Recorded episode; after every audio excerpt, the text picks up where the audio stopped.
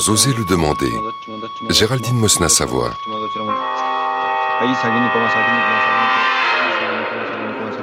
1964. En France, la nouvelle vague bat son plein. Les 400 coups, à bout de souffle, adieu Philippines. Elle est même parvenue jusqu'au Japon où les grands studios y voient une opportunité et d'abord commerciale.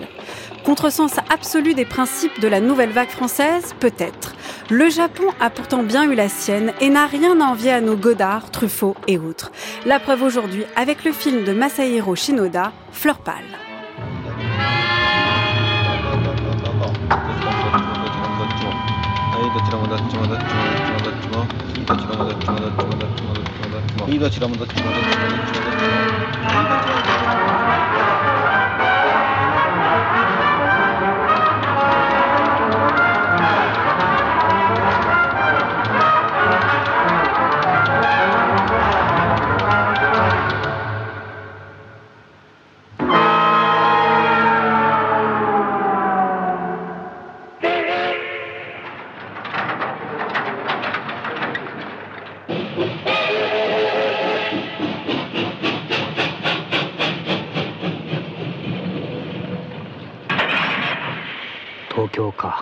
Tokyo. Après trois ans d'absence, j'en ai le vertige. C'est incroyable. Pourquoi vivons-nous comme des sardines en boîte? Les hommes. Drôles d'animaux. À quoi pensent-ils On dirait des morts vivants. Ils font semblant de vivre.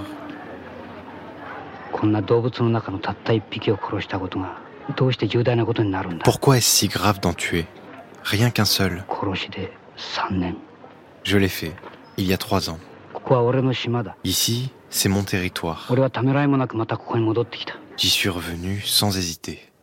Bonjour Stéphane Duménildo. Bonjour Géraldine. Vous êtes auteur de l'ouvrage Cérémonie au cœur de l'Empire des Sens, disponible aux éditions Le Lézard Noir. Vous avez été aussi co-commissaire des expositions Enfer et Fantômes d'Asie en 2018 et Ultime Combat Arts Martiaux d'Asie en 2022 au musée du Quai Branly à Paris. Alors voilà, le ton est donné, c'est le tout début de Fleurball de Shinoda que l'on vient d'entendre, exceptionnellement doublé par Cyril Marchand dans notre équipe, mais je précise que ce film qui sort en version restaurée n'existe pas euh, doublé en français. Voilà, c'est des sous-titres. Mais là, on l'entend bien, l'histoire en fait de Fleur Pâle est assez simple. C'est l'histoire de Muraki, un yakuza qui sort de prison et qui dit que rien n'a changé. Non, rien n'a changé. Et en même temps, beaucoup de choses ont changé pour lui. Hein, parce qu'il rentre en prison donc en 61, on suppose. Et il sort en 1964. C'est-à-dire, il sort l'année des Jeux Olympiques de Tokyo. Et donc, c'est le début du miracle économique japonais, par exemple. Et euh, de l'entrée du Japon dans le capitalisme. Donc beaucoup de choses changent. Hein. Il voit donc ses, ses compatriotes qui sont devenus des salarymen, donc qui s'entassent dans les trains pour aller et venir du travail. Et puis, c'est un monde qu'il ne reconnaît plus. Alors, il ne reconnaît plus déjà parce qu'il est allé en prison, parce qu'il a euh, tué le membre ou le chef d'un clan adverse, euh, donc commissionné par son clan, donc il est allé en prison à cause de ça. Et trois ans plus tard, il ressort, il voit que les clans se sont réconciliés, Ils sont alliés même. sont alliés, oui, contre un troisième qui les menace. Alors je pense qu'on peut faire un rapport en fait. Hein. On peut se dire que bah, c'est le Japon qui s'allie avec les États-Unis euh, contre un troisième bloc qui serait le bloc soviétique par exemple. Donc les, les ennemis d'hier deviennent les amis. Et donc euh, le pauvre Muraki se dit mais qu'est-ce que pourquoi je suis allé en prison au fond puisque euh, il se retrouve dans un monde qui considère un monde de traîtres un peu. Oui, mais ça, c'est presque euh, nous qui nous le disons en regardant déambuler euh, Muraki pendant 1h36, c'est la durée du film, parce que là, la voix qu'on a entendue, c'est celle de Muraki, mais en fait, on l'entendra très peu tout au long du film. C'est-à-dire qu'on projette plutôt sur lui ce qu'il pourrait penser, l'espèce d'étonnement, de désœuvrement, de désœuvrement face à l'absurdité de la vie, mais tout ça, c'est très peu dit, en fait, par lui. Non, non, il est aussi, euh, il est aussi laconique qu'un héros de Melville, hein, que le, le samouraï, hein, interprété par Alain Delon. Euh, et donc, euh, oui, c'est un personnage en début de déambulation dans la, dans la nuit de Tokyo et qui va euh, croiser euh, une autre, je dirais, Amdane, hein, qui est la Mm. jeune euh, Saeko, donc la, la joueuse. Qui est sublime, qui est jeune, qui, euh, euh, voilà, lui, il a quoi, une cinquantaine d'années, on pourrait dire, elle, une vingtaine d'années. Et puis effectivement, c'est une sorte de, de, rayon de soleil, mais là aussi, on est un petit peu démuni parce que euh, on s'attend à une histoire d'amour entre eux. Est-ce que c'est vraiment ça aussi? En fait, c'est quoi comme film alors, Fleur Pâle? Bon, on, on, pourrait dire que c'est un film de Yakuza, donc un Yakuza okay. Ega, hein, donc qui va va raconter l'histoire d'un yakuza pendant la brève période de temps où il sort de prison pour un crime et où il va y retourner pour un autre crime, toujours au profit de son clan. Euh, donc ça, ça ne, ça ne va pas contre les règles du yakuza ega en fait, hein, puisqu'on va avoir un certain nombre de de, de situations, euh, de rituels qu'on reconnaît. Par exemple, le jeu. Hein, Mhm. le jeu. On l'a entendu d'ailleurs au début. Voilà, là, ce jeu cartes. de cartes euh, Anafuda, donc ces petites cartes en bois qui font euh, ce bruit de d'ailes d'insectes un peu. Mhm. Euh, ben le jeu, c'est la, euh, c'est la source première des yakuza hein, financière. Et même c'est l'origine même des yakuza, c'est le jeu.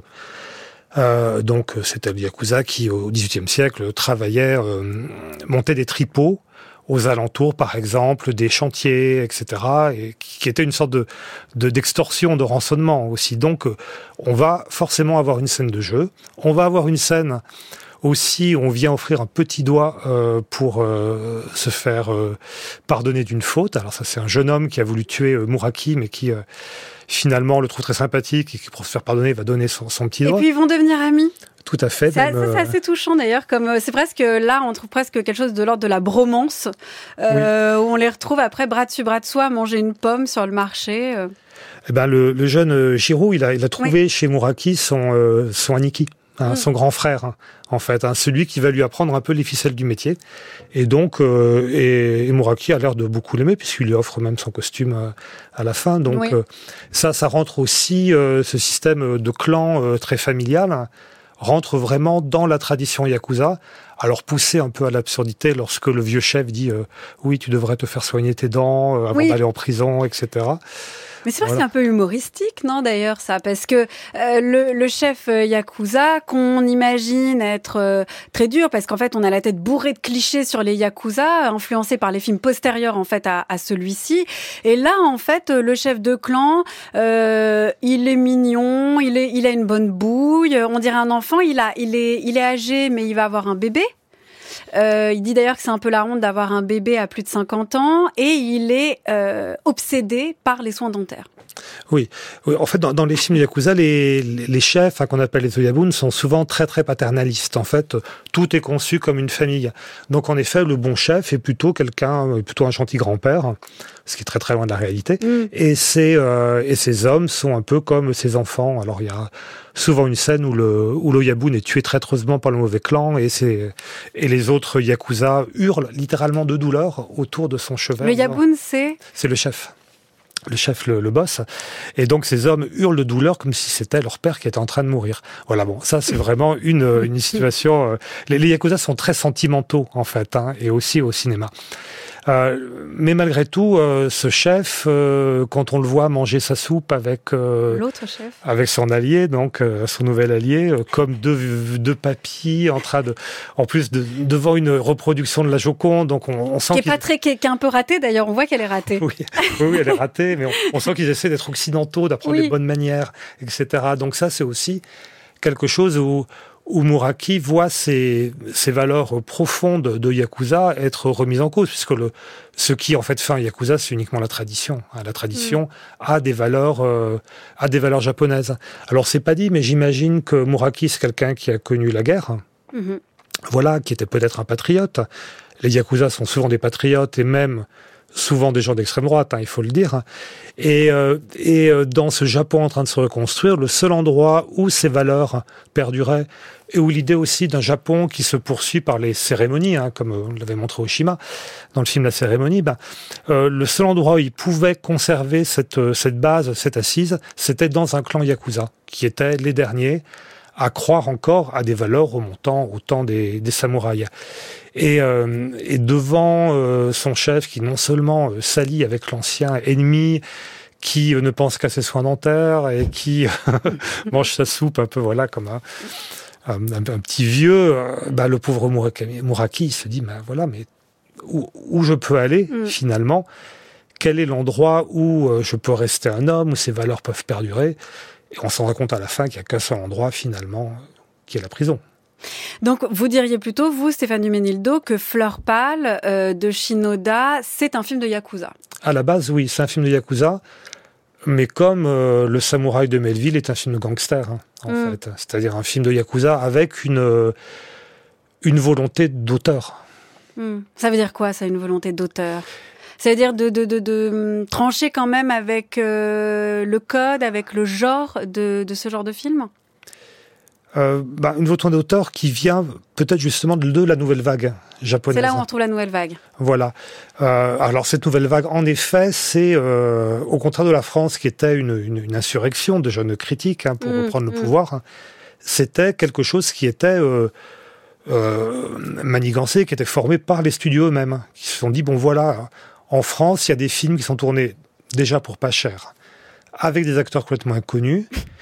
Euh, en noir et blanc, mm. euh, et qui euh, vont dans tous les festivals du monde et qui remportent de l'argent et des, prix, etc. Mm. Et, et c'est des films qui surtout parlent à la jeunesse. Et ça, c'était le problème un peu du cinéma japonais. Il y avait eu une vague de films pour la jeunesse qu'on appelait le Taiyozoku, la tribu du soleil, et qui était d'ailleurs inspiré par le même auteur qui a écrit le livre à l'origine de Fleur Pâle, hein, Ishihara. Shintaro Ishihara. Et, euh, et, ces films étaient des films qu'on pouvait rapprocher, par exemple, de Et Dieu créa la femme, ou Les Tricheurs, enfin de toute la génération de l'après-guerre, mhm. qui a connu très très peu la guerre, et qui découvre un mode de vie plutôt anglo-saxon, qui va sur les plages, euh, euh danser le twist, etc. Et euh, ce nouveau mode de vie, donc, on a appelé ça ben, la tribu du soleil, puisqu'il y avait en plus un élan un peu décor, hein, on, les, on voyait par exemple les jeunes acteurs en maillot de bain, etc. Et c'était les premiers films à prendre la jeunesse, en fait, comme sujet. Avant, le, personnage du jeune, en gros, du collégien ou du lycéen n'existe pas dans le cinéma japonais. Et donc, il a inventé après la guerre. Euh, et à ce moment-là, il est très influencé par la culture américaine. Donc, c'est un ado qui ou un jeune qui est fortement occidentalisé. Oui, tout à fait, tout à fait. Et puis en plus, il a une une défiance par rapport à son pays et aux adultes mm.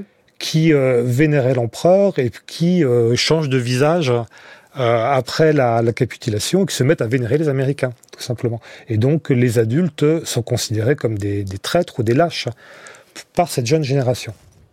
Et donc c'est la tribu du soleil. Et donc à un moment, ces films, il y a bien cinq ans, hein, pendant cinq ans, ces films ont du succès, il y en a beaucoup qui sortent comme Passion juvénile, par exemple. Hein. Euh, Passion juvénile, où François Truffaut avait trouvé la, le célèbre titre euh, Si jeune et des japonais. Voilà, c'est un titre célèbre des cahiers du cinéma. Ah oui, c'est vrai. Si jeune et des japonais, voilà. Mais beaucoup le film parce que c'était un film, euh, un film sur la jeunesse. Donc, donc c'était des films en noir et blanc, assez, assez énergiques, assez beaux. Mm. Et mais à un moment, les studios sentaient que la jeunesse avait besoin d'autre chose, en fait. Peut-être de films un peu plus politisés, de films un peu moins, euh, un peu moins naïfs. Un peu moins solaires. Peut-être aussi plus sombres, hein, parce qu'il y avait une sorte de, de désenchantement de la jeunesse, euh, un désenchantement politique. Et donc, euh, le modèle Nouvelle Vague française était assez parfait pour ça. Donc, ils ont appelé ce mouvement, tout simplement, Noubelo Bagou nouvelle vague, littéralement. Voilà, nouvelle vague prononcée à la japonaise. Mais ce qui veut dire, en fait, que là, c'est ce que je disais en introduction, euh, Stéphanie Menildo, c'est que la nouvelle vague, c'est quand même un mouvement contestataire hmm. contre des vieux réacs euh, qui font des films en studio, qui sont euh, poussifs, qui sont engoncés, voilà, dans leur carcan de morale et de mise en scène. Tout à coup, la nouvelle vague arrive. la plupart sont critiques au cahier du cinéma et veulent, voilà, mettre un coup de pied dans la fourmilière. Euh, donc c'est pas du tout, c'est un projet qui est politique. Or là, euh, on a clairement le contraire, c'est-à-dire qu'au Japon, c'est des grands studios qui décident de faire comme euh, en Occident, en se disant c'est pas cher, les acteurs sont pas coûteux non plus, et en même temps on fait de l'argent. Oui, tout à fait. Est-ce que c'est pas contre l'esprit nouvelle vague Oui, tout à fait. D'ailleurs, c'est ce qui va poser le plus de problèmes par la suite, puisque euh, ils vont faire monter en grade mm. des assistants réalisateurs. Alors, par exemple, Shinoda, lui, il était euh, assistant d'Ozo sur euh, euh, Crépuscule à Tokyo. Mhm. Euh, euh, et aussi, euh, voilà, des, des gens qui euh, passaient des concours pour être réalisateurs. Bref, ça c'est le cas un peu d'Oshima. Et donc, des gens qui ont 27, entre 27 et 30 ans. Et c'est Oshima, en fait, qui, va foutre le bazar. Parce que c'est vrai que les studios voulaient faire des films, peut-être avec un point, une pointe de social, une pointe de politique, mais finalement, c'était pour euh, aussi faire la promotion de chanteurs euh, à la mode ou de choses comme ça. Donc, Alors, euh, Oshima, il faut que vous nous, rappeliez, nous rappeliez qui c'est, euh, Stéphane Duménildo. eh ben voilà, Nagisa Oshima, donc c'est le, le cinéaste de l'Empire d'essence. hein. Mhm. Euh, et il commence sa carrière avec un film qui s'appelle Une ville d'amour et d'espoir, qui un- pas vraiment de succès, mais c'est surtout son film de euh, 59, Conte cruel de la jeunesse, qui est un énorme succès.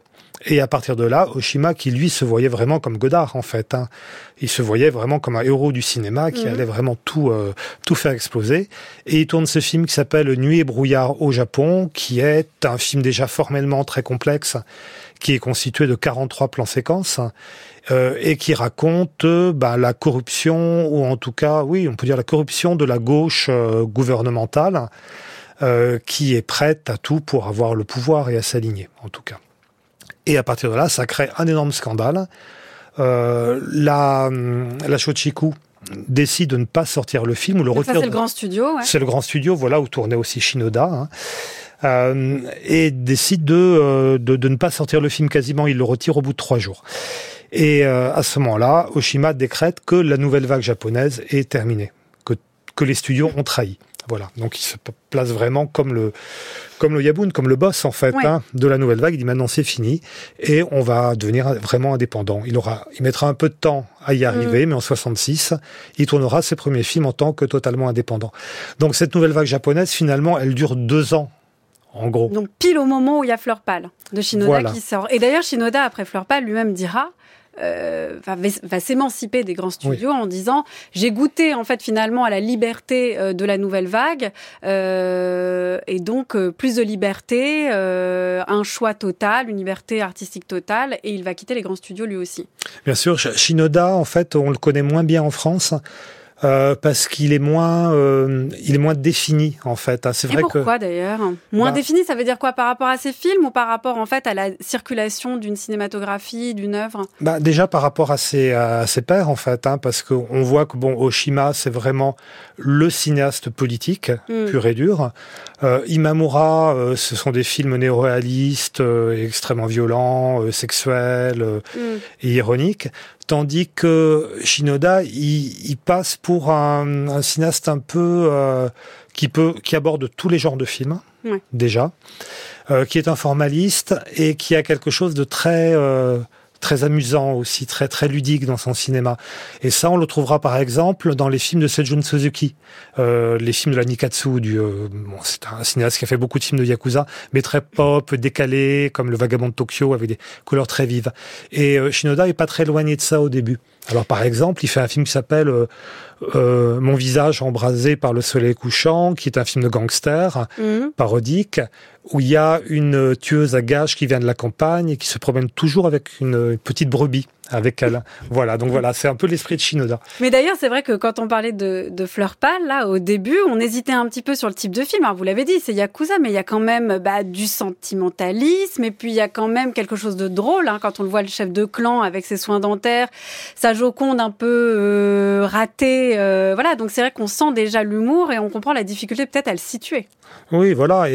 Et, hum, par exemple, Shinoda, c'est quelqu'un euh, à qui on pouvait demander. euh, alors, Il y, a- il y a un film que j'aime beaucoup qui s'appelle Les larmes sous la crinière du lion, qui est un film qui se passe sur les docks de Tokyo avec des, des manifestations de dockers, etc. Qui est un film vraiment une, imi- une imitation néo-réaliste. hein. Mm. Et il y a un acteur qui, euh, d'ailleurs, c'est le même qui joue dans Fleur Pâle, qui joue Yo, l'ange de la mort. hein. Mhm. Euh, donc un acteur qui ressemble beaucoup à Alain Delon. Et la musique est totalement italienne aussi. Et donc j'avais l'impression qu'on avait dit à Shinoda, vous voudriez pas nous faire un film réaliste avec Alain Delon mais avec un acteur qui ressemble à Alain Delon. Voilà, donc euh, Shinoda, c'est un peu ça aussi. Hein. C'est quelqu'un qui a des idées, qui a des idées formelles, mais qui serait assez serviable quand même.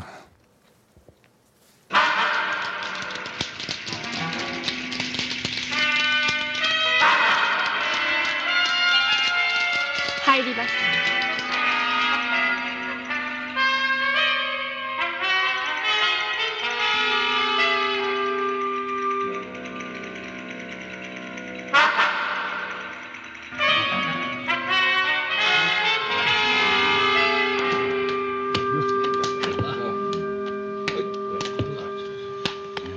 はい。手を切ってください。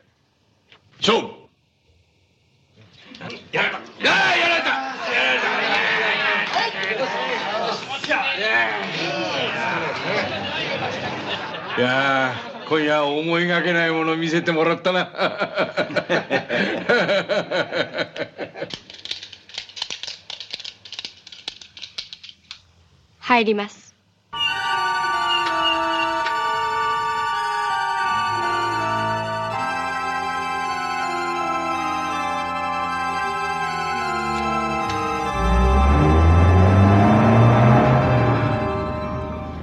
Qui êtes-vous Aucune importance. Que voulez-vous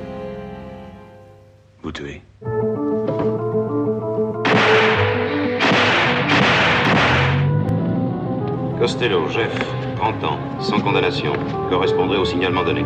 Ne portait aucune arme sur lui. Je peux m'en aller? Hélas. Je dois les trouver.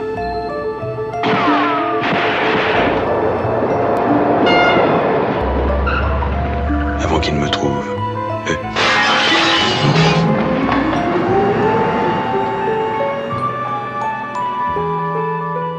Quelle sorte d'homme êtes-vous?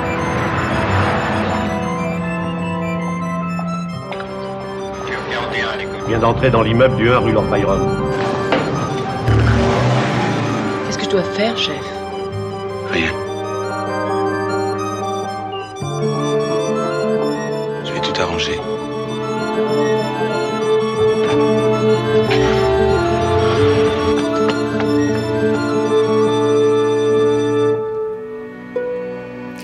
Le samouraï de Jean-Pierre Melville qui date de 1967.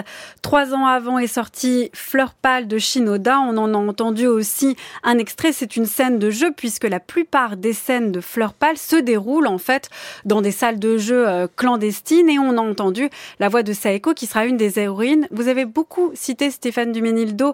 Voilà le samouraï de Melville, mais finalement Melville en l'entendant là, c'est c'est très très sombre. On est vraiment avec un Alain Delon qui est gris, qui déambule, qui est à la fois droit et courbé. On a l'impression, on veut savoir ce qu'il a dans la tête.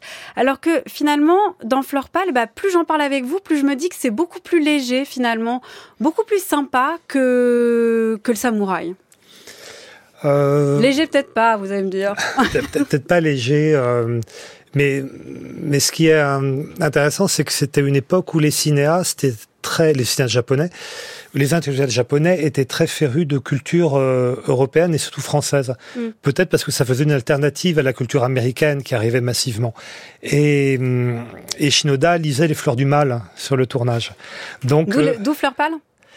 c'était, ça, c'était le titre du livre original de Shintaro Ishihara, Mm. qui était Fleur pâle, mais qu'on pourrait traduire aussi par euh, fleur exsangue ou fleur assoiffée. Ou Fleur sèche, oui, j'ai vu. Fleur sèche, oui. Euh, c'est quoi Kaweta euh, Ahana, je crois. Kawaita Ana, oui. Oui. Et, euh, et euh, donc, c'est des, des, des fleurs qui sont en, en, en attente de quelque chose, qui sont assoiffées de quelque chose. Mm. Et assoiffées de, de, Ben voilà, de quoi? de quoi? Oui, c'est ça. hein. Quel est ce, ce vide existentiel qu'ils ont en eux, quand même Mm. Euh, bah, on, on a vu donc pour euh, pour Moraki, c'est une, bah, c'est un, sont ses, ses valeurs en fait, hein, tout ce qui le, le faisait se tenir, qui le laisse, bah, qui disparaissent et qui le laisse vraiment bah, errant, euh, réellement, voilà, un voyage au bout de la nuit, hein, littéralement. Et Saeko, bah, elle n'a pas encore quelque chose à quoi s'accrocher aussi. Je me disais que Saeko, peut-être, quelques années plus tard, elle aurait pu faire partie de l'armée rouge japonaise, hein, devenir une militante euh, d'extrême gauche, extrêmement acharnée, allant même jusqu'à des Presque terroriste, hein, d'ailleurs. terroristes, oui. Oui, on oui. sent qu'elle a quelque chose chez elle euh, euh, de, de très radical aussi. Ouais. Elle se jette dans le jeu et puis elle cherche la mort avec ce personnage de Yo, donc le personnage drogué dont on pourra reparler. Hein. Mhm. Euh, donc elle aurait pu trouver autre chose qui la fasse euh, qui la fasse tenir. Et euh, donc c'est un moment voilà où la la, la génération d'avant euh, est perdue dans un monde qu'ils comprennent pas, et la génération qui va suivre, donc les jeunes, euh, sont en, en, voie de se radicaliser très très bientôt, mais ça sera pas le cas de Et on ne sait pas dans quelle voie. C'est ça non. aussi.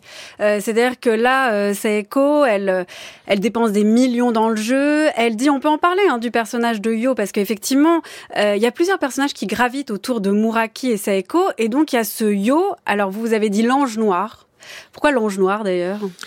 Euh, bah parce que c'est un personnage euh, extrêmement beau. Euh, c'est vrai qu'il est magnifique. Tout le monde dit que Muraki est super beau, alors que quand même c'est Yo le plus beau.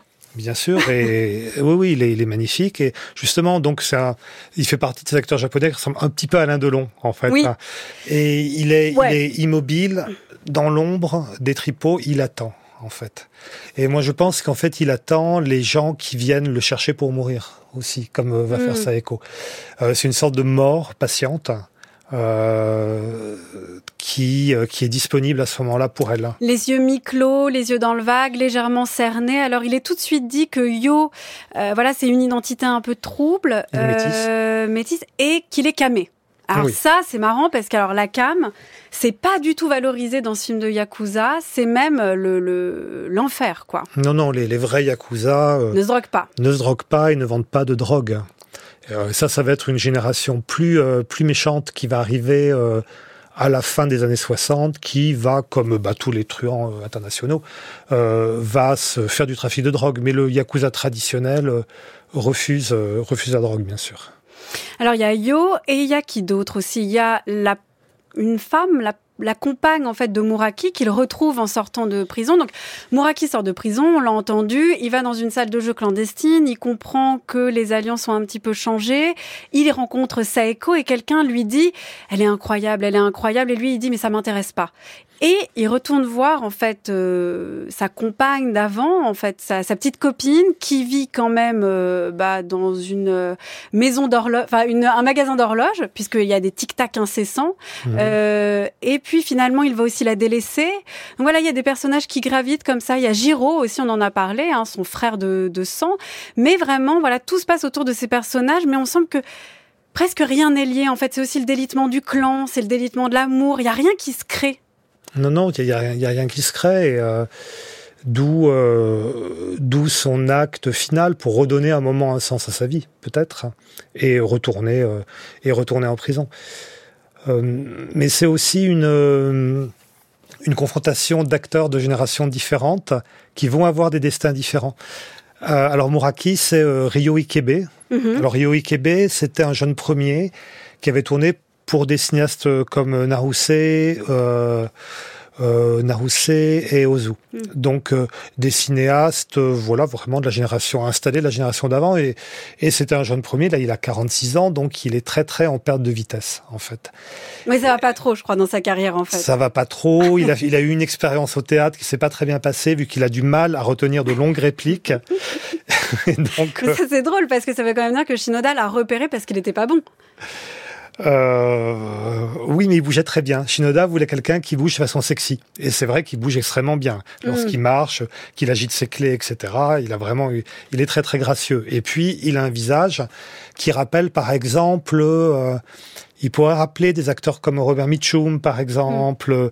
Voilà, ces acteurs un peu là, fatigués de la fin du film noir.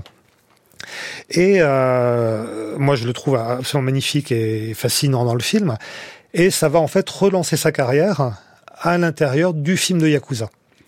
Euh, et un, un, une partie très euh, très particulière du film Yakuza qu'on appelle le Ninkyo Ega, c'est-à-dire le film chevaleresque, le film sur les valeurs chevaleresques. Euh, donc ce sont des films qui se passent en général dans les années 1920 et c'est les films qui vont vraiment imposer les tatouages sur les corps. À un moment, surtout un acteur qui s'appelle Kenta Kakura qui joue dans Yakuza euh, de Sidney Pollack Mhm. avec Michum justement, le c'est le moment où Kenta Kakura fait tomber son kimono, dévoile ses tatouages et va massacrer au sabre le clan ennemi.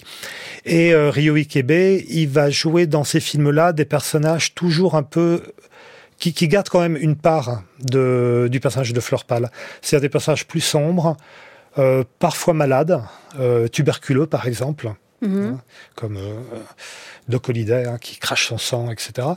Et, euh, et qui euh, sont très taiseux aussi. Donc on sent qu'eux, ils incarnent vraiment les, les valeurs des Yakuza de façon euh, intrinsèque. Et c'est vrai que tout se joue dans sa démarche presque. Il est très taiseux, donc pas besoin d'apprendre beaucoup de lignes. C'est ce que je disais au départ d'ailleurs, Stéphane Duménildo, c'est qu'en fait, on a la voix au départ de Mouraki, mais finalement après, ce qu'on va savoir de lui, c'est des choses qu'on va interpréter par rapport à sa démarche, par rapport aux lieux dans lesquels il se déplace. Il y a un petit peu de voix off quand il dit je n'avais pas vu Saeko depuis plusieurs jours, voire plusieurs euh, semaines. Mais en fait, on ne sait pas très bien ce qu'il veut, ce qu'il cherche.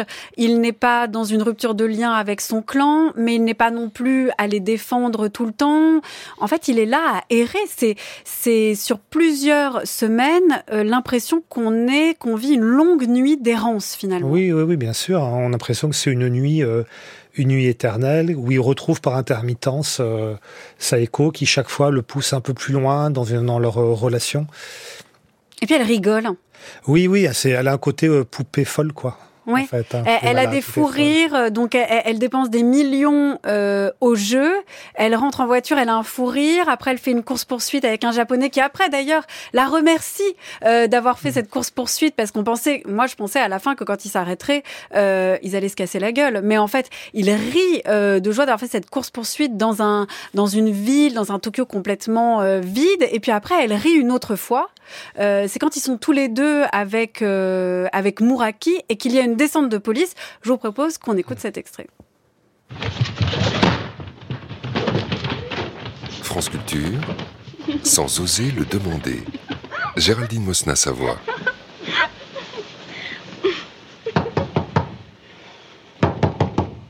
誰だちょっと失礼調べることがあってね博打ですか知ってたのかいやねさっき 入ったら何かそれらしい音が聞こえてきたんで。なんてやでやだよ。いや失敬しました。どうも。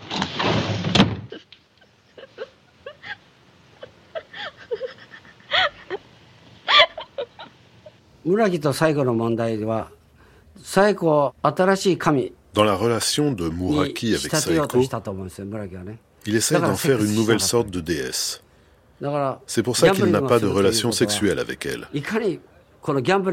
Quand ils vont jouer, au milieu de tous ces rituels et ces procédures, au sein de ce système, ils peuvent oublier qu'ils sont un homme et une femme et avoir une relation pure, un lien créé entre deux individus isolés. Ce n'est pas un lien basé sur l'attachement, comme le mariage, mais basé sur le meurtre. 殺人ということでつつなごうとしてる。まあ石原とは Ishihara これ et は moi, トリスタンとイゾ on ル y デ a だ vu une なという ressemblance avec 話は Tristan した et んです Iseux. けれどロミオとジュリエットではな Ce n'est pas Roméo et Juliette.「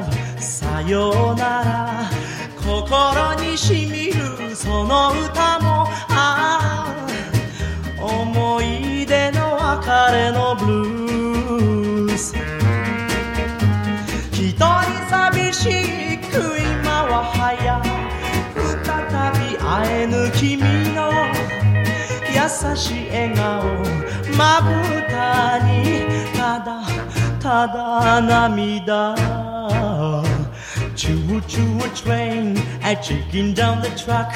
Gotta travel home, never coming back. Oh, got a one way ticket to the blues.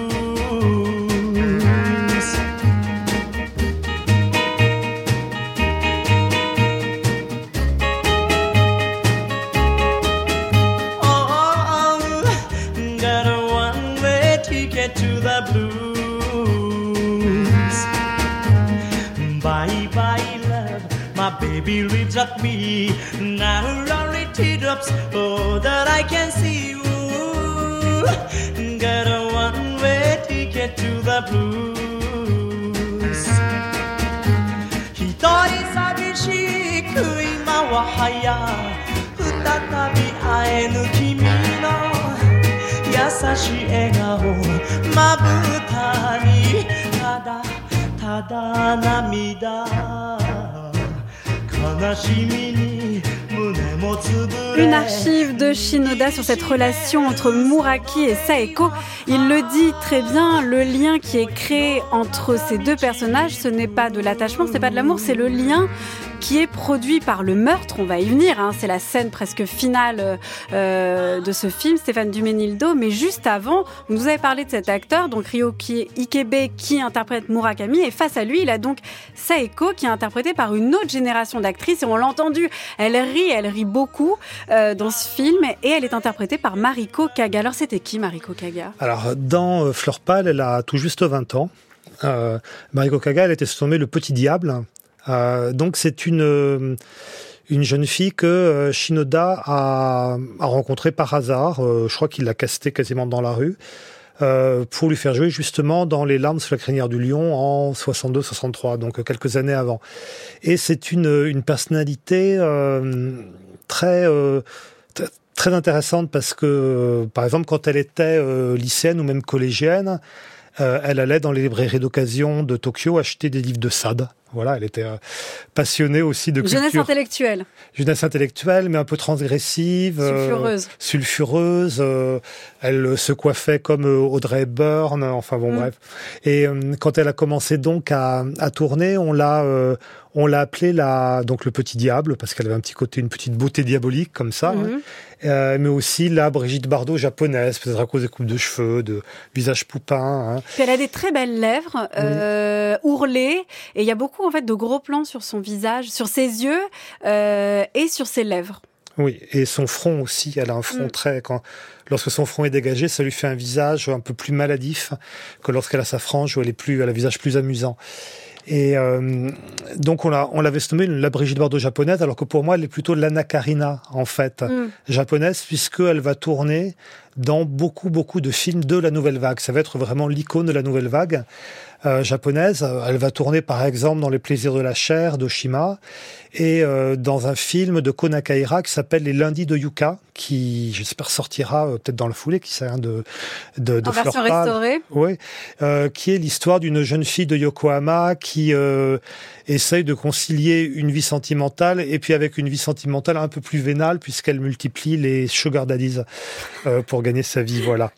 Et donc c'est interprété avec beaucoup d'humour et de fraîcheur par euh, Mariko Kaga. Et pour elle est devenue quoi? Eh ben, Mariko Kaga, eh ben, elle a tourné en fait. euh, je crois qu'elle a fait son, elle est, elle est assez âgée maintenant, hein, mais elle a fait son dernier film ou série de télé il y a deux ans à peu près. Donc euh, c'est quelqu'un qui euh, a eu une très très longue carrière. On l'a retrouvé chez Seijun Suzuki par exemple dans les années 80 dans Brume de chaleur ou Mélodie Tzigane, je sais plus lequel des deux. Donc oui, oui, elle a toujours gardé une, une activité, mais elle était surtout vraiment très culte pendant les années 60. Et alors c'est vrai qu'elle joue euh, dans ce film exactement le même rôle enfin, que ce que vous êtes en train de dire en fait Stéphanie Menildo. C'est-à-dire que par rapport au Yakuza, elle s'en fout un peu de l'honneur. Euh, elle, euh, elle, elle est pas, elle veut, elle veut dépenser de l'argent, elle veut tester bon, la drogue, mais en fait elle s'en fiche un peu. Euh, quand Muraki lui parle de meurtre euh, en lui disant, en fait il lui dit cette chose très paradoxale, il lui dit la chose qui m'a fait comprendre euh, que j'aimais vivre ou que, qui me fait vivre en tout cas, c'est de donner la mort. Et c'est là où on retrouve ce lien, comme en parle Shinoda, entre euh, Saeko et Muraki, c'est que tous les deux ne sont pas dans une quête de sens, mais dans une quête d'autodestruction ou de destruction. Donc euh, Saeko, voilà, le- les rituels des yakuza, les rituels du jeu, tout ça, elle s'en fiche un peu. Euh, euh, oui, tout à fait. hein. D'ailleurs, le même de, le- de l'amour lui-même, charnel, en fait, ils sont pas du tout là-dedans. La scène où on les voit, On euh, les a entendus là justement, on les a avec la entendus. descente de police, ils se cachent et ils se font passer pour un couple adultère. c'est la seule fois où ils seront dans un lit, en fait. Et Voilà. il ne se passera rien. il se passera rien jusqu'à la fin en fait. Mm.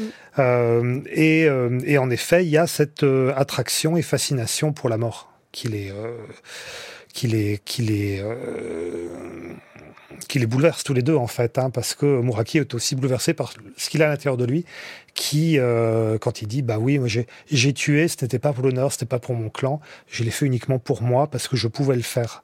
Ce qui est quelque chose de tout à fait euh, inhabituel hein, dans un film de Yakuza.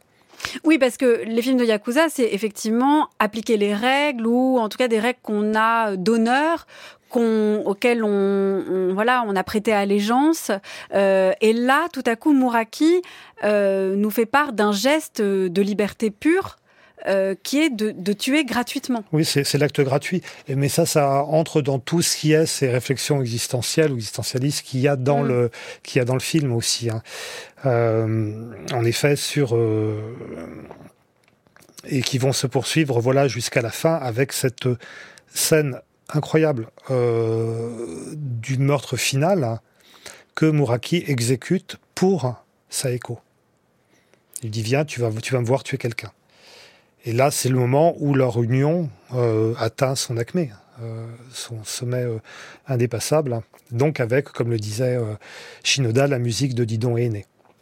Alors je vous propose eh bien qu'on écoute tout de suite en fait cette scène du meurtre euh, de Muraki et qui entraîne Saeko en lui disant voilà tu as testé la drogue c'est nul. Euh, il lui dit idiote et il lui dit je vais te faire vibrer encore plus. Euh, je, tu vas me voir tuer quelqu'un.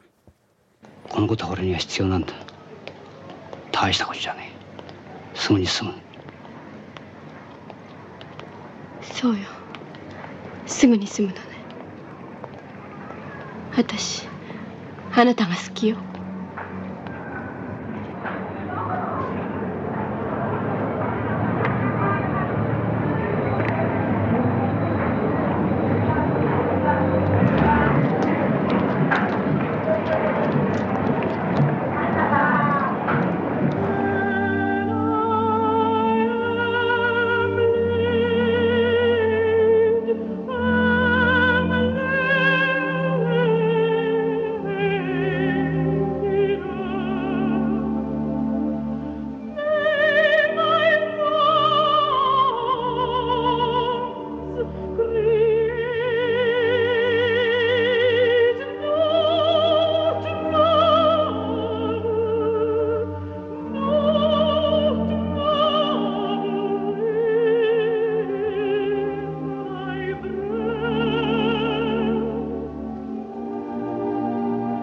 えすぐに済むそうよすぐに済むのね私あなたが好きよ En faisant Fleur Pâle, j'ai goûté à la réalisation de films indépendants. J'ai trouvé une liberté dans les contraintes. Il faut trouver des moyens de s'en sortir à chaque étape. Mais en échange, vous avez une liberté artistique sans équivalent. C'était très attirant. Donc pendant que je filmais Fleur Pâle, j'ai commencé à sentir que je n'avais plus la patience de travailler pour un grand studio. C'est étonnant qu'un film aussi difficile ait trouvé le public. Moi-même, je le trouve difficile.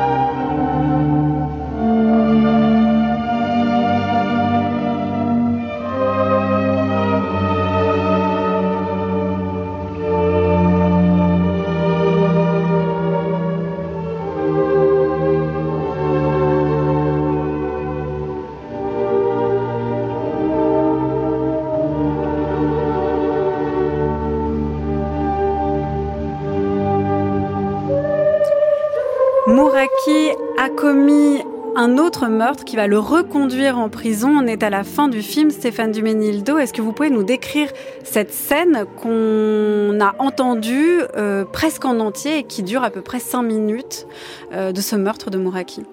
Eh bien donc euh, Mouraki doit aller tuer donc le chef d'un troisième clan qui menace les deux autres, dont son clan initial, dans un restaurant un restaurant occidental d'ailleurs. Euh, et donc c'est un restaurant très, euh, le décor est très baroque. Euh, il y a un grand escalier, il y a des flambeaux, euh, tout est sombre. On se croirait un peu dans Marienbad hein, à un certain moment. Hein. Il y a cette ambiance. Ah oui. ouais, moi je trouvais qu'il y avait quel côté. Moi je crois que c'était plutôt lumineux parce qu'on voit le, le chef du clan rire aux éclats. Euh, sans vraiment se cacher, en fait, sans avoir peur. Mais, mais, euh, mais Mouraki évolue euh, quand même dans, évolue dans l'ombre. Et donc, il est accompagné par Jiro, donc son, son, frère, de sang, et par Saeko. Et donc sur l'air de Didon et Aîné, donc sans qu'il n'y ait le moindre le moindre bruitage, hein, c'est vraiment le le morceau d'opéra qui fait toute la bande son. Il va donc tuer cet homme sous les yeux de Saeko, qu'il regarde fascinée, avide, hein, elle a vraiment un regard avide de, petit vampire, et en souriant légèrement. Et euh, je pense que c'est la première fois, peut-être dans toute l'histoire du cinéma, qu'une scène de meurtre était traitée euh, comme un opéra. Alors c'est quelque chose dont maintenant on a l'habitude. Alors bah, je pense à Coppola par exemple avec le Parrain 3, hein, avec la le meurtre en, avec l'opéra et en montage alterné euh, les, les, scènes de règlement de compte. Euh, ou même à Scorsese, mais en tout cas cette emphase opératique sur une scène de meurtre dans un film gangster en particulier, je crois que c'est Shinoda qui l'a mis en scène pour la première fois. Et donc ça c'est quelque chose qui va, euh, ça m'étonne pas lorsque Scorsese dit qu'il a vu le film plus de dix fois. Euh, voilà cette scène-là, ça m'étonne pas que ça l'ait touché quoi. Alors c'est vrai que quand on regarde Fleur pâle, on a l'impression de connaître ce genre d'esthétique, c'est-à-dire le yakuza qui est en crise d'angoisse, qui se pose des questions sur euh, un monde qui est en train de se finir, qui est confronté à la jeunesse, interprété par euh, Saeko, qui, qui s'en fiche de tout, et puis euh, ces airs d'opéra, ces scènes de violence, mais mélangées avec de la très très belle musique, des scènes qui s'étendent, puis ces scènes de déambulation nocturne hein, dans des quartiers fantômes, des quartiers de la prostitution qui sont complètement abandonnés, des salles de jeux clandestines, c'est des choses en fait qui nous sont assez familières, Stéphane Duménildo, mais est-ce que on peut dire que Fleur Pâle, d'une certaine manière, a inauguré ce type d'esthétique euh, de laquelle on est si familier aujourd'hui? Oui, tout à fait, et c'est ça qui est très troublant de le, de le revoir maintenant, comment ce film... Euh, dont je pense, et bon, c'était un film qui circulait évidemment depuis quelques années, depuis qu'il y avait eu une, une édition DVD dans les années 2000, euh, donc le film circulait un peu, mais il n'était quand même pas très connu. Et là, on découvre au cinéma, en effet, un peu, oui, un trésor caché, puis un film, euh, oui, à l'initiative de beaucoup d'autres choses, quoi. Est-ce que vous pensez que Shinoda a inauguré une esthétique euh, gangster, euh, mais aussi sentimentale, d'un amour platonique qui ne passe jamais à l'acte? Et puis aussi, je le disais, bon, c'est un petit peu bête comme terme, mais de bromance, quoi, cette romance entre entre frères euh, qu'on voit autant. Bah, ça, le, le, le, cinéma, le Yakuza Ega, donc le film de Yakuza, mm. est basé sur la bromance. Vraiment, hein. les, les Yakuza partent généralement en couple, un peu comme les Spartiates. Hein. Euh, ils partent en couple pour euh, marcher ensemble vers leur destin, et l'un meurt toujours dans les bras de l'autre en disant euh, grâce à ma mort, enfin je deviens un homme. Voilà, mm. ça c'est quelque chose de, très de très classique. Et c'est pour ça qu'aussi une des innovations de Fleur Pâle, c'est à l'intérieur de ce monde extrêmement viril d'introduire un passage féminin euh, aussi fort et aussi charismatique, euh, qui, d'une façon complètement différente, est aussi forte et radicale que les hommes. Est-ce que c'est aussi la première fois qu'on a euh, un personnage de Yakuza qu'on pourrait dire rendu psychologique? C'est-à-dire dont, on voit à l'écran qu'il est en perpétuel questionnement, doute, ou presque parfois désabusé, et qui comprend en fait que il ne trouvera pas de sens dans la vie euh, sauf celle d'être en prison ou de tuer ou de mourir. Oui, tout à fait, parce que les, euh, euh, les, les, films précédents, en fait, qui précèdent Fleur Pâle, il n'y a pas tant que ça de films de yakuza, on va dire. Il y a des films gangsters, en fait, mm. hein, euh, qui sont un peu inspirés par les films de Samuel Fuller ou Jules Dassin, avec des histoires de, de fourgons qu'on va braquer. Donc tous les gangsters portent des, des, des, des, des costumes cintrés, des petits chapeaux, enfin à l'américaine, en fait. Hein. Et euh, Fleur il y a eu quelques films de yakuza avant, mais Fleur Pâle fait vraiment une pause hein, dans ces films que, qui sont assez frénétiques. Hein, c'est les, les, premiers films de Kinshi Fukasaku. Hein, euh, le réalisateur des combats sans code d'honneur, ben voilà, ça appartient à ce genre euh, de film de gangster qu'on appelle le Gorenta Yega. Voilà. Et, euh, Shinoda va en effet faire une pause dans ce cinéma qui est un peu frénétique et créer le personnage du yakuza mélancolique. En effet, oui, oui, on peut dire que c'est une de ses innovations et d'une certaine façon, les yakuza qui viendront, alors que ça vienne de Fleur Pâle ou d'autres choses, auront toujours une dimension quand même mélancolique. C'est ce qu'on retrouve aussi dans un autre film que vous avez évoqué quand on préparait cette émission. On a parlé du, du samouraï de Melville, on a écouté un extrait, mais vous nous avez aussi parlé euh, du film de Louis Malle, Feu follet, adapté du texte de Drieux La Rochelle. Quel est le héros de cette histoire? Alain le roi ici présent. Fanny, vous vous souvenez d'Alain, du célèbre Alain? Voilà donc le fabuleux, le légendaire l'irrésistible Alain Leroy. Il faut rattraper le temps perdu. Une fois sorti d'ici, vous allez voir. Si je pars d'ici, je m'en mettrai à boire. Tôt ou tard. C'est vrai que vous buviez trop. Hein. Vous l'avez dit souvent. Vous me répondiez que c'était une drôle d'opinion pour un barbare. Boire. Boire. À en crever. Vous avez encore de ces, de ces angoisses? Ne sont pas des angoisses, docteur. C'est une angoisse perpétuelle. Un jour, je me suis aperçu que j'avais passé ma vie à attendre. Les femmes, l'argent, l'action. J'en ai assez, justement. J'arrête. Alain, je suis parti. Je suis pas parti, mais je vais partir. Je vais partir. Vous me trouvez lâche? Je vous trouve malheureux.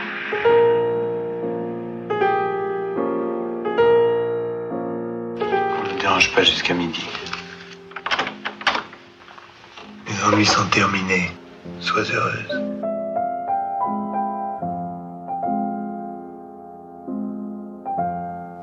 L'errance d'Alain Leroy, le héros du feu follet de Louis Malle, dans ce film de Louis Malle, en tout cas, qui date de 1963, mais effectivement qui est adapté du texte de Drieux La Rochelle. Alors, Alain Leroy sort d'une cure de désintoxication euh, pour alcoolisme. Il sort et finalement, comme Mouraki qui sort de prison pour y retourner, Alain Leroy ne sort de son hôpital que pour aller se suicider. Et dans les deux cas, voilà, on se demande, voilà, mais qui sont-ils? Là, c'est intéressant cette bande-annonce parce qu'en fait, on ne cesse de dire Alain Leroy, Alain Leroy, qui il était, il était beau, il était comme ça, il buvait un peu trop. Euh, c'est exactement la même chose pour Mouraki ou Seiko. On ne cesse de se dire, mais ils étaient qui était-il Qu'est-ce qu'ils voulaient? Et on ne cesse de se poser cette question. Oui, on, déduit ce qu'ils étaient par leur fin, par la façon d'être attirés par la mort et dans les, ténèbres. Euh, moi, j'ai l'impression que euh, Shinoda parlait de, de, de Tristan Iseux aussi, et donc ça rappelle aussi le thème de l'éternel retour. Et euh, moi j'ai l'impression que en fait euh, euh, Muraki entre dans la prison comme il irait au tombeau, ou en tout cas dans un espace extrêmement sombre où il va repasser éternellement sa vie en boucle. Il va revivre éternellement euh, sa rencontre avec Saeko, euh, voilà, sans fin.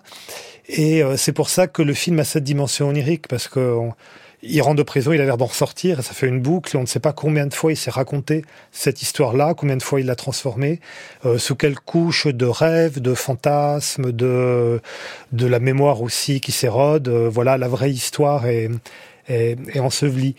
Euh, donc c'est un film qui est raconté par quelqu'un qui rêve sa vie, à mon avis. Et d'ailleurs, qu'on qu'on voit rêver à un moment donné. Hein. Il imagine euh, Saeko qui, euh, qui, dont il ne consomme pas en fait euh, la relation avec elle, mais qu'il imagine coucher avec Yo et se droguer avec lui. Et à la fin, parce qu'il faut le dire, Stéphane Duménildo, à la fin, il est en prison, il retrouve en fait un de ses compagnons, un de ses frères de sang, et il lui dit au fait, tu sais, Saeko est morte, et il lui dit, elle était et ça s'arrête là, le garde intervient et on ne saura pas qui était Saeko. Non, non, on ne saura pas qui elle était. Alors on peut imaginer qu'elle était la fille d'une famille très riche, peut-être d'industriel, peut-être d'aristocrate. D'un politicien. De politicien. Moi aussi, moi j'ai pensé que c'était la fille d'un politicien. Mm. Bon, mais en fait, rien ne permet de le dire. Et, et, et Moraki a cette phrase assez incroyable à la fin. Même morte, j'avais encore soif d'elle. D'où la fleur a séché. Voilà. Et surtout, euh, on voit bien quand même cette question de l'identité de qui était Saeko, finalement, on n'y pensait plus. Et tout à coup, on, nous repose cette question, elle était. Nous-mêmes, on a soif d'avoir cette réponse-là. Et Mouraki dit, mais peu importe en fait qui elle était, effectivement, même si c'est la question en fait qu'on se pose tout le long du film et qu'on oublie au fur et à mesure, c'est-à-dire qu'est-ce qu'ils veulent, qui sont ces personnages. À la fin, Shinoda nous dit, mais en fait, pourquoi vous vous posez cette question presque? Pourquoi vous vous demandez qui vous avez sous les yeux? Oui, oui, en effet, c'est euh, bah voilà, donc euh, il faut euh, considérer le film comme comme une énigme qui n'a pas forcément de pas forcément d'éclaircissement, de résolution. Merci beaucoup à vous, Stéphane Duménildo, de nous avoir parlé donc de Fleur Pâle de Masahiro Shinoda qui est ressorti, qui ressort en version restaurée, en fait qui est ressorti puisque c'était mercredi dernier. Et de vous, Stéphane Duménildo, on peut lire Cérémonie au cœur de l'Empire des Sens. C'est aux éditions Le Lézard Noir. Encore merci à vous. Merci.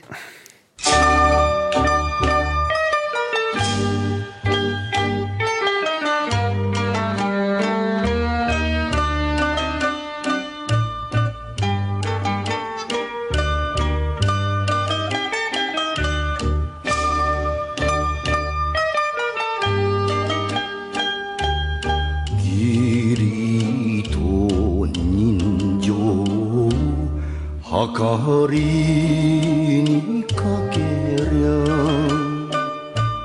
義理が重たい男の世界。幼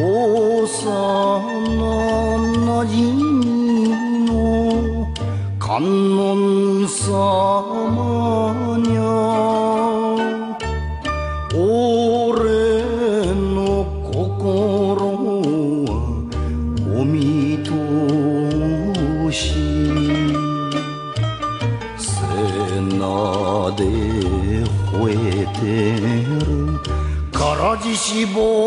Et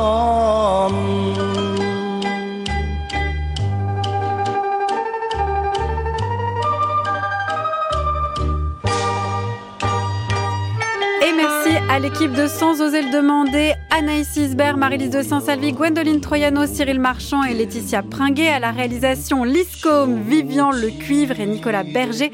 Prise de son d'Ali Ya. On se retrouve sur les réseaux Twitter, Instagram, bien sûr sur le site de France Culture à la page de l'émission ou encore sur l'application Radio France.